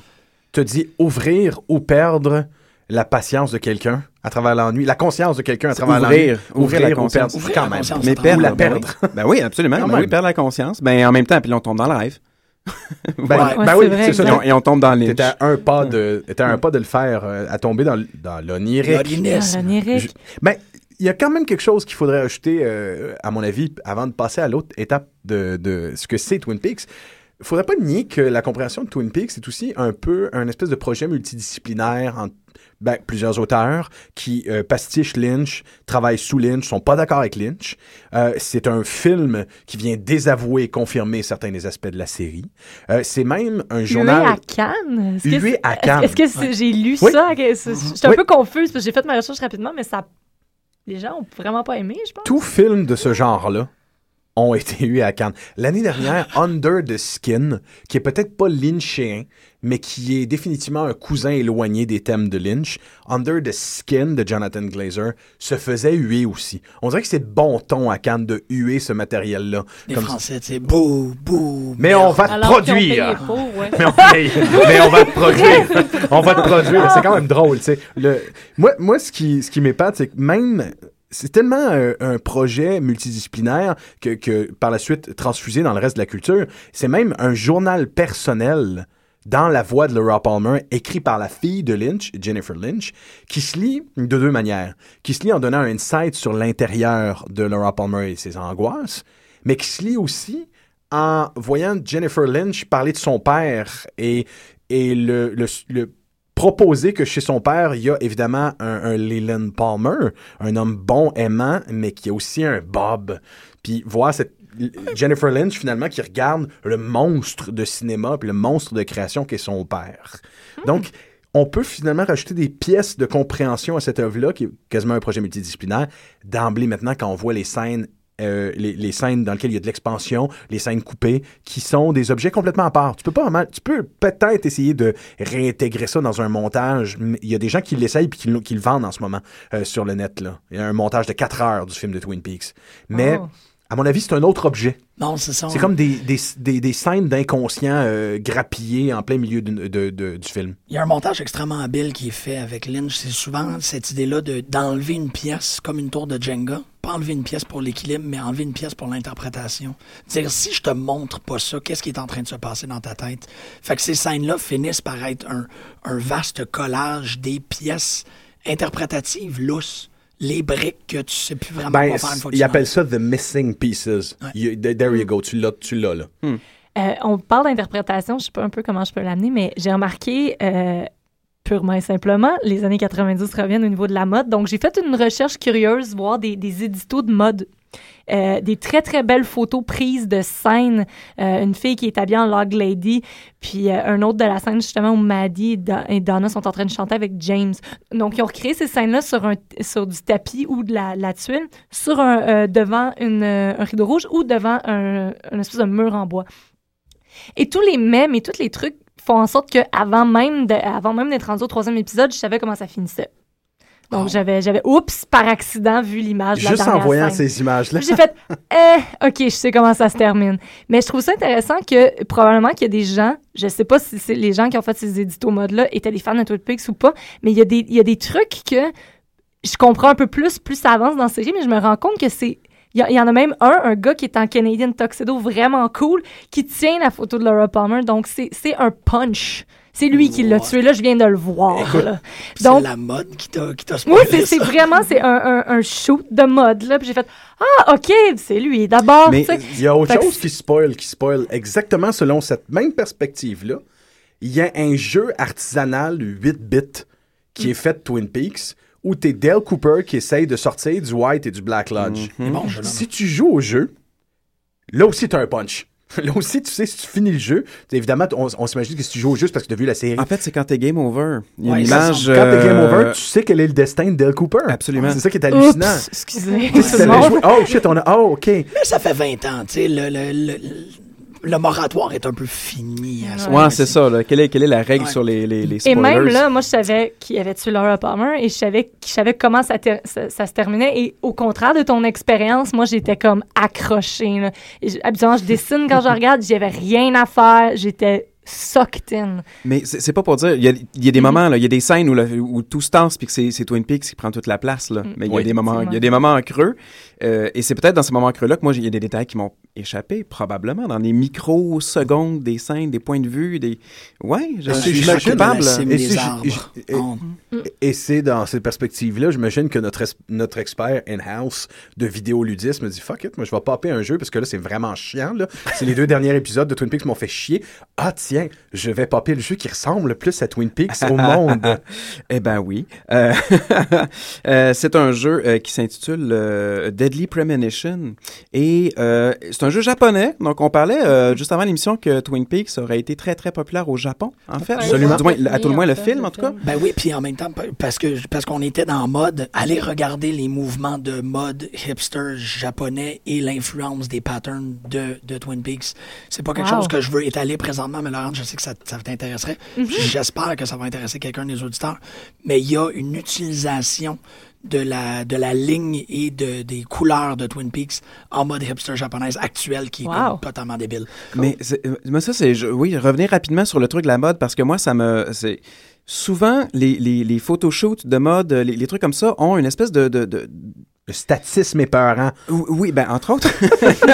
mais il y a une espèce de. Souvent, il y a, il y a un sens de, de, de déresponsabilisation par rapport à ce qui est appliqué ou ce qui est démontré. Et là, euh, ne serait-ce que de penser à des images d'enfants euh, presque sexualisées Ouais. là, dans des. Non, pas dans les- presque, dans- pas presque, Ouais, mais je. en tout cas, oui. mais dans. euh, J'ose comme pas me l'avouer. Ouais. Non, pour me tenir un petit ça. peu trop loin. Tu peux pas te permettre de mettre un bébé dans une pose vaguement sexy quand le magasin s'appelle Baby Gap. Mais je me souviens d'avoir vu, par exemple, dans un Esquire, c'était une photo de mode de savoir comment s'habiller lors de funérailles, puis que c'est des, des top modèles en train Ah, non. d'être tristes, genre à côté des pierres tombales et tout. Puis là, tu vois, ces gens-là sont abs- absolument déresponsabilisés du sujet qu'ils traitent. Et là, de voir des gens qui ont fait un photoshoot de Twin Peaks, là, tu disais, est-ce que les gens sont des fans ou non? Ça n'a pas d'importance. Ils, ils prennent le langage de Twin Peaks le temps d'un photoshoot et il peut advenir un autre sens, et c'est tant mieux. Oui, c'est ça qui est fascinant. C'est ça que j'ai trouvé drôle. Ben, c'est drôle parce qu'avec les mannequins puis la perspective de la mode, tu vas rejoindre euh, l'opinion qu'avait Hitchcock des acteurs avec les, les mannequins. Ça, c'est du bétail. Tu fais ce que tu veux avec, tu Ben les mets en oui. scène. Puis t'es Ah encore en train de mettre en scène la banalité, puis l'habituel, puis le feuilleter le Can magazine you chez le look dentiste. dead? C'est ça. Can you look dead inside while moving? Excellent. Cela dit, le, photo, le photoshoot euh, Twin Magnifique. Peaks, c'est très beau. Il est magnifique, ouais, vraiment fait. beau. Non, je pense que je suis tombé dessus aussi en, dans, dans ma courte recherche. Ceci dit, euh, je vous parle rapidement de euh, Deadly Premonition. Écoutez, c'est l'histoire, dites-moi si ça vous dit quelque chose, d'un agent du FBI intitulé Francis York Morgan qui a la fâcheuse habitude de parler à quelqu'un qui n'est pas présent, qui s'appelle Oh. Zach. Il se vire vers, il se vire vers nulle part, puis il parle devant les autres à quelqu'un Good God. qu'on ne sait pas s'il existe. Il est à la recherche d'un tueur en série qui vient de commettre un crime dans un État qu'il n'a pas encore visité. euh, qui est une jeune fille qui était idéalisée par sa communauté, puis ça va finir par, bon, développer un paquet de trucs. Et le matin, quand il se lève, euh, il se fait servir un café, et dans le café, il voit, il y a des révélations. Il peut voir l'avenir. Attends, il voit l'avenir. Come on! Il y a des visions dans un café! Oui. Come on! Absolument. Et donc, c'est, c'est, mais ce qui arrive, c'est qu'éventuellement, le jeu prend sa propre voie avant la fin. Mais, euh, écoutez, c'est un jeu qui a eu genre 4 ans. Euh, il y a- il a- non, en fait, il a, il a été développé pendant une dizaine d'années. D'abord pour la Wow. PlayStation 2, mais qui a finalement atterri sur la Xbox 360. Et il a été annulé quatre fois au cours de sa production. Ouch! Donc, ça donne un peu le ton. Le, le jeu, il est, euh, il est mauvais concrètement, genre c'est pas un jeu euh, les mécaniques sont dysfonctionnelles. On a demandé aux producteurs de d'insérer des mécaniques de combat alors qu'il y avait absolument pas l'intention d'avoir du combat dans le jeu, c'était juste explorer une ville et faire une enquête alors qu'ils ont essayé de forcer des mécaniques de combat qui sont mal faites. Ça doit être quelque chose de génial et de lynchien, par contre. Boo. de se rendre Boo, compte que. boo, non, mais, euh, non, mais tu te rends compte, même le, tu te rends compte, tu sais, Jim, même les, les, les mouvements les plus rudimentaires que tu fais avec une manette fonctionnent pas tout à fait. Comme si tu avais une espèce de décalage Ah mais c'est parce psychomoteur. qu'il y a des puis là il y a des ennemis qui, qui prennent euh, cinq- de 5 à 10 minutes à tuer des ennemis qui sont pas des boss là. It, cas, le contrôle des c'est combats horrible. dans, les contrôles de combat dans ce jeu-là, c'est la même affaire que le nain qui parle en l'envers. Ben voilà, ben voilà. Il y a quelque chose qui se traduit pas bien, Oui, ou oui. tout croche, tu comprends? C'est volontaire. Ben voilà, c'est volontaire, tout simplement. Euh, le, le gars qui a réalisé, qui a écrit et réalisé euh, ce jeu-là, euh, se fait euh, se fait appeler en fait, euh, mon Dieu, c'est Hidetaka Suehiro, qu'on on appelle également Sueri65. Et là, c'est un nom qui fait écho à Suda 51. Que dont moi, je connais depuis que tu as fait une émission euh, à Bob en Stock magnifique là-dessus. Alors voilà, donc on, on- on ramène les deux grands euh, espèces d'auteurs euh, du jeu vidéo japonais, les deux auteurs punk rock euh, du jeu vidéo japonais ensemble, et ils sont unis à travers une espèce de désir de faire quelque chose de, de- de vraiment particulier. Mais dans le cas de Twin, de- dans le cas de Twin Peaks, dans le cas de, de Deadly Premonition, le jeu est une, est une imitation, mais une imitation ou un double ou un jumeau. Est-ce que et c'est là, moi, c'est là que j'arrive avec ça, c'est que le jeu, oui, imite énormément, il finit par trouver sa voix, donc il est sa propre œuvre, en fait, avec des twists qui ne concernent pas Twin Peaks. Euh, mais n'en reste pas moins que c'est ça, ça- on peut voir ça comme un jeu compagnon à Twin Peaks parce que c'est la même ambiance. Il y a, il y a vraiment une trame sonore décalée. euh, il y a vraiment pendant que pendant que tout le monde parle de meurtre et tout ça, il y a le- une espèce de chanson où tout le monde siffle et tout le monde est content. Le- la, la chanson principale s'appelle Life is Beautiful. Ben là, allez, allez, allez chercher Life is Beautiful, Deadly Premonition sur euh, YouTube, par exemple. Vous allez voir la chanson. C'est, c'est, c'est... Et là, imaginez que c'est un, un truc de Twin Peaks. Là, ça n'a pas, ça a pas vraiment rapport. Mais euh, voilà, il y y a- ce jeu-là comment dire, il y a des petits détails, il y a comme un amour de la communauté. Tous les personnages, euh, les NPC, les non-playing characters dans le jeu, ont tous leur horaire dans la journée. Et donc, tu peux les suivre. Tu pourrais vouloir faire du stalking et suivre un personnage, puis il va vraiment faire des choses très distinctes à chaque fois. Bon, il y a vraiment une, une, une sensibilité euh, dans ces personnages-là, mais en même temps, tout le monde finit par être un peu pervers. Au début, bon, on l'est pas. Il y a un agent de police qui ressemble euh, beaucoup à ce, ce personnage naïf, là, le policier naïf. euh, Andy. Andy. Mais qui se révèle être un, un, un, un cross-dresser. euh, et les Japonais, on sait qu'il est... Et il y a d'ailleurs un crossdresser aussi dans Twin Peaks. Ben, c'est ça. Mais non, mais je- ultimement, dans. Ouais, mais en tout cas, je voulais pas. Ah, c'est Ah, tu voulais garder le punch. excusez. Moi, je trouve, je, je trouve qu'il faut l'évoquer. hein. Il- T'as pas le choix de, penser que, que David Duchovny a commencé sa carrière en agent du FBI cross-dresser. Je pense que c'est ça qui lui a valu son rôle de Mulder, moi. Et non, mais c'était tourné en même temps. Ça tourne en même temps. Ah ouais, Ouais. pour vrai? Ouais, Il y a un ça peu de l'air de Scully ça. en femme. Oui, ben, étrangement, euh, ouais, c'est c'est pas, c'est pas, c'est pas une femme absolument laide, euh, David Duchovny, au final. Non. non, étrangement, on le voit dans son slow avec Andy. C'est- Mais euh, c'est ça. donc, et je- il y a évidemment bon, une salle qui est accessible seulement dans les rêves, dans le jeu, Deadly Ben, Premonition aussi. Euh, tout ça, bon, mais c'est dans- c'est plus une forêt euh, qu'une salle fermée, mais bon, il y a des pétales rouges et tout qui tombent. Bon, ça, ça rappelle, c'est presque des rideaux. Mais, euh, et là, ça fait, ça, ça fait se demander pourquoi faire un jeu vidéo de Twin Peaks. Ben, Twin Peaks est une œuvre qui n'est pas achevée ou qui n'est pas achevable, en tout cas, on peut, on peut dire ça. Et le jeu vidéo étant le médium de prédilection de l'interaction et de, de, de- faire ce que l'on veut avec le produit qui est offert, est-ce qu'il n'y a pas une volonté de vouloir finir Twin Peaks comme on finirait un jeu vidéo, finalement, euh, un désir de se donner une deuxième chance d'aborder une œuvre dans le ton de Twin Peaks? T'es conscient, t'es conscient en ce moment que même si tu dis que les contrôles du jeu sont pas très bons et que c'est pas au final un excellent jeu, tout le monde ici a le goût de jouer. Là. Ben oui. ça ben donne, oui. donne le goût Mais- parce mais- que ça, ça donne la possibilité d'exister dans ça- un émule de, de Twin Peaks. Exact. Et là, c'est, en tout cas, c'est parfait. Les dialogues sont, sont un peu cheesy, les acteurs sont pas super bons. Il y a, il y a tout, tout, tout coïncide, là, tout fonctionne. C'est un jeu, euh, c'est un, jeu- c'est un jeu considéré comme culte, c'est-à-dire qu'il a reçu des très mauvaises critiques à sa sortie, mais il y a une ou deux critiques sur Internet qui l'ont défendu de manière véhémente, et puis ça a vraiment généré un statut euh, incroyable. Il y, a, il y a un moment donné dans le jeu, justement, un matin, on se lève, euh, fouille dans son café, le café dit « va à la pêche ». Et là, il y a, il y a un mini-jeu. il y a un mini-jeu de pêche.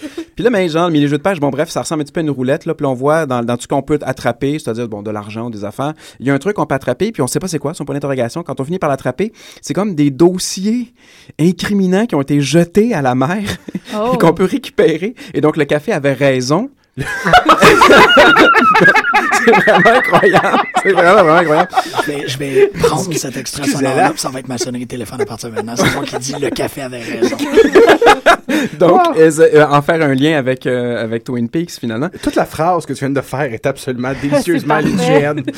Oui, non, ben, vra- vraiment, euh, c'est parfait. Euh, il y a, le jeu a été euh, réédité en, en format euh, euh, comme Director's Cut, comme on dit, euh, pour la PlayStation 3 ou pour le PC sur Steam. Donc, si jamais vous voulez, euh, vous voulez jouer, euh, vous, êtes, vous, vous pouvez le faire. Et euh, ben, c'est ça, j'allais également parler du jeu, mais tu, tu, tu l'as dit avant moi, le Escape from the Black Lodge, un jeu euh, pseudo... oui, quand même, hein? C'est comme, c'est comme le jeu vidéo de E.T. réalisé par Lynch. Good C'est- As-tu lu, as-tu lu mes notes? tu dis Ah, c'est exactement ce que...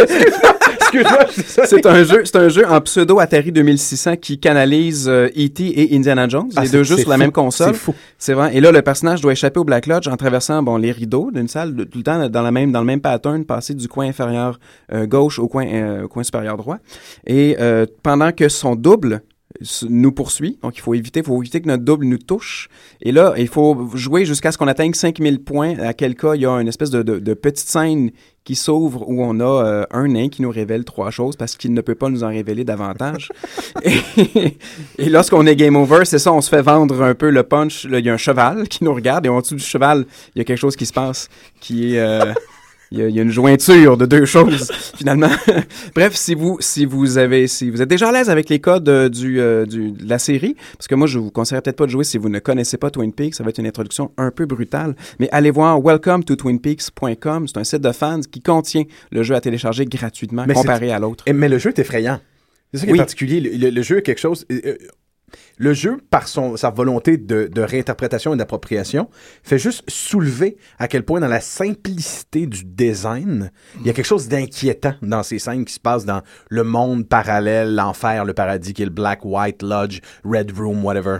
Mais pour continuer aussi, euh, parce que tu es, expert logistique en, en résidence, qu'est-ce que tu penses d'Alan Wake? Moi, j'ai, j'ai, je ferais pas, j'y ai pensé, euh, entre autres à cause de la présence, entre autres, du, du diner dans Alan Wake, qui est central et qui est de sa structure, de, sa, de son architecture est une référence à Twin Peaks, en fait. Mais la référence à Twin Peaks s'arrête là, je pense, dans Alan Wake, ça va vraiment pas loin. Ben, il y a le. Parce qu'en fait, pour les, pour les gens qui ne connaissent pas, euh, euh, Alan Wake, c'est un jeu qui a été développé en 2012. Non, non, non, non, non, c'est plus vieux encore. C'est plus vieux que ça, ok. Oui, c'est, 2012 euh, en c'est tête. à, à mi-chemin dans la vie de la, de la Xbox 360, donc euh, 2008, 2009. Fait par un studio finlandais, je pense. Ouais. ben, c'est ça, on va y aller dans les, moins dans les esquisses, qui est une. Parce que là, tu, tu, traitais, tu traitais très bien le jeu vidéo comme étant la continuité dans. Mhm. Euh, cette idée-là qu'il n'y a absolument aucune forme de combat qui est très fonctionnelle dans Alan Wake parce que tu es toujours en train d'envoyer ta, ta lampe de poche en face. C'est de- ça, ben, tu, tu te bats pas dans Alan Wake, tu fuis. Tu as les, t'as les moyens de te défendre, mais tu pas les moyens d'attaquer. Ah. En fait, T'es moi, je- bien- en tout cas, ben oui, moi, en tout cas. ouais. Mais encore, tu es pris dans une forme de lumberyard euh, à plusieurs reprises. Ben, mais encore. Mais, ouais, mais c'est parce que ça fait plus référence au, au main de, de Stephen King que d'autres choses, en fait. D'ailleurs, le jeu s'ouvre maladroitement sur une citation de Stephen King, euh, ou- ouvrant un peu trop rapidement ses références. Moi, j'aurais aimé ça, le découvrir un petit peu plus euh, subtilement, mais, je, mais j'ai, j'ai adoré. Ben, on, dit- on pourrait parler d'Alan Wake euh, dans une émission à part. Ouais, c'est ça, mais c'est parce qu'Alan Wake commence aussi avec un générique d'ouverture qui est extrêmement évocateur de celui de Twin Peaks. Et pour les gens qui voudraient ouais. explorer plus Twin Peaks dans des médias qui ne sont C'est- pas Twin Peaks, continuons dans Alan Wake parce que c'était bon. Alan Wake est un jeu plus jouable que, que euh, Deadly Premonition à ce niveau-là, oui. En trottant vers la fin de cette émission, je vous fais faire un petit exercice. Vous n'êtes pas préparé. Donc, euh, je veux que vous sortiez de votre, euh, de votre mémoire, vos souvenirs, votre inconscient. La première fois que vous avez vu quelque chose dans un médium X, que vous avez fait ça, ça, ça vient directement de Twin Peaks. Ça, c'est clair que c'est l'enfant de Twin Peaks. Euh, littéralement une signature ou une référence directe, ou même quelque chose qui est un peu diffus. Euh, Par exemple, moi, la signature directe qui m'a épaté, c'est dans Scooby-Doo. Il y a vraiment un épisode où Scooby-Doo se retrouve dans le Red Room avec le nain de Twin Peaks qui lui donne des indices pour pouvoir sauver un Pékinois. Mais c'est, mais c'est vrai, la scène est là au complet. La scène est là au complet. Mais par exemple, dans Buffy, on va voir subséquemment un personnage inexpliqué qui s'appelle le Cheese Man, avec un morceau de, de- de fromage fondu sur le dessus de la tête et qui lâche des phrases du genre euh, I wear the cheese, but the cheese does not wear me. Puis cette entité-là revient dans, dans Buffy sans aucune explication. C'est Et- dans un rêve quand même. puis c'est dans un rêve. Puis elle est freaky. Elle est freaky. Pour moi, ça, c'est. Ça, c'est notre petit nudge, c'est notre petit nudge à Lynch, évident. Joss Whedon, en fait, il a, il a dit que c'était parce qu'il avait le goût de mettre ça, euh, un, parce qu'il aime le fromage, donc il, simplement... Aucune citation Non. de Lynch, juste envie de dire qu'il aime le fromage. Euh, L'épisode des Simpsons Who Shot Mr. Burns. Oui. Faut mentionner Dassault, Dassault et le Lisa qui se décrinche en. Il n'y a, pas une- les il y a pas une scène, justement, des Simpsons aussi, Homer, Homer dit J'ai écouté Twin Peaks hier, puis j'ai vu une scène où Dale Cooper danse avec une licorne, non, non, j'avais en fait, peur. on le voit voir le géant danser avec le cheval. On le Puis- voit voir ça à la télé? C'est ça. Et puis, is ben, en fait, mais même aussi la signature de ça est lynchienne. Excusez. C'est on voit Homer tout seul sur le sofa. Il fait noir. Il y a juste la, il y a juste la télé. En fait, c'est un Mm. gif animé. On voit la scène. Ça recoupe à Homer puis il dit genre genius quelque chose de genre. Puis c'est tout. Puis si je ne m'abuse, puis c'est là que je viens d'avoir une espèce de frisson double, euh, cette scène-là devait être dans la première ou la deuxième saison parce que les Simpsons ont 26 ans et Twin Peaks a 25. Ça veut dire qu'il y avait une référence à l'île. Oh, t'entends presque pas temps réel, mais c'est que c'est peut-être quelques mois après le télé. début. Puis au moins, il faut au moins que. Mais faut se situer au moins au moment où on voit le cheval pour la première fois dans la série. Donc, première ou deuxième saison? Deuxième saison. Deuxième, saison. Donc, on est déjà à la deuxième saison. Donc, le, le phénomène du water cooler talk est déjà installé. Ça- moi. de penser que même dès la première saison de Simpson, alors que euh, Bart disait encore Eat my shorts, puis qu'il y avait des Butterfingers, puis il y avait Bart Dance, il y avait quand même des commentaires culturels aigus euh, qui sortaient de la bouche d'Homer, v'là 26 ans, v'là 25 ans quand même, sur Twin Peaks. J'en veux d'autres, j'en veux d'autres. Euh, Hemlock Grove, en fait. Moi, ça, ça- c'est parti comme une série très prometteuse qui. euh, moi, je voyais ça comme, tu sais, le, le meurtre, en fait, du- d'une étudiante. C'était a woman in trouble. Tu sais, c'était quelque chose qui s'était passé dans cette ville-là. Ça part, c'est ça. Il y a un meurtre dans une petite ville et tout. Puis finalement, c'est c'est pas mal.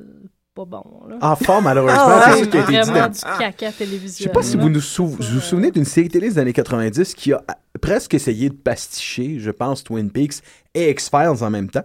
D'ailleurs, X-Files devait faire un crossover euh, inter-network avec cette émission-là. Ça s'appelait Picket Fence. Oh my God. C'était une émission qui se passait dans un endroit idyllique comme Twin Peaks, très picket fence, et où il y avait une série de phénomènes paranormaux qui sont enquêtés, euh, qui sont, qui sont euh, qui- élucidés, ou du moins on tente de l'élucider par un, un shérif un peu bourru à moustache, qui fait de son mieux pour arriver au bout des choses, qui a, qui a droit à des visites de FBI. Fait qu'il y avait une volonté à un moment donné de faire prendre les personnages de X-Files puis de les faire visiter Picket Fence.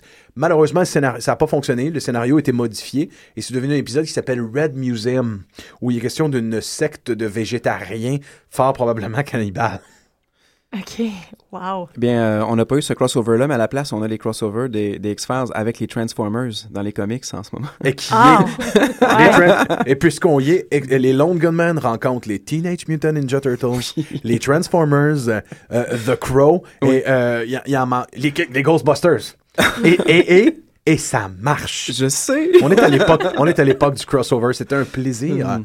Euh, de vous avoir avec nous, euh, chers euh, associés, auditeurs. On vous souhaite une excellente euh, fin de journée. Excusez pour les gâcheux. Oups. Ben là, t'as t'as pas le choix. Ouais, ils- ont le temps, correct. quand même. Ils ont eu le temps, c'est leur faute. Ouais, on va aller écouter euh, Life is Beautiful de Deadly Premonition Oh. parce que ça va avec.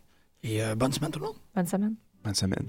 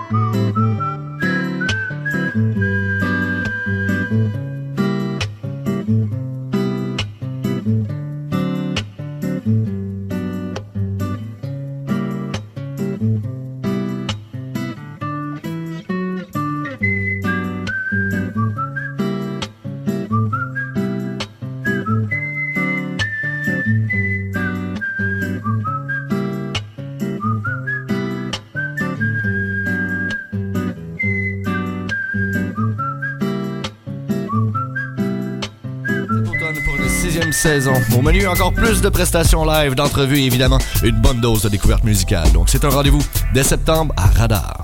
Votre coup de sonde musical les jeudis 21h30 sur Choc pour sortir des ondes. Yo yo, what up, c'est depuis sur les ondes de choc.